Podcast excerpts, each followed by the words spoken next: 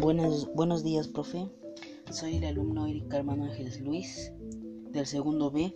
Soy el número 2 de la lista de la Escuela Secundaria Técnica 230. Voy a leer el poema que nos pidió. No te rindas, aún estás a tiempo de alcanzar y comenzar de nuevo. Aceptar tus sombras y enterrar tus miedos. Liberar el lastre, retomar el vuelo. No te rindas, que la vida es eso. Continuar el viaje, perseguir tus sueños. Destrabar el tiempo, correr los escombros y destapar el cielo.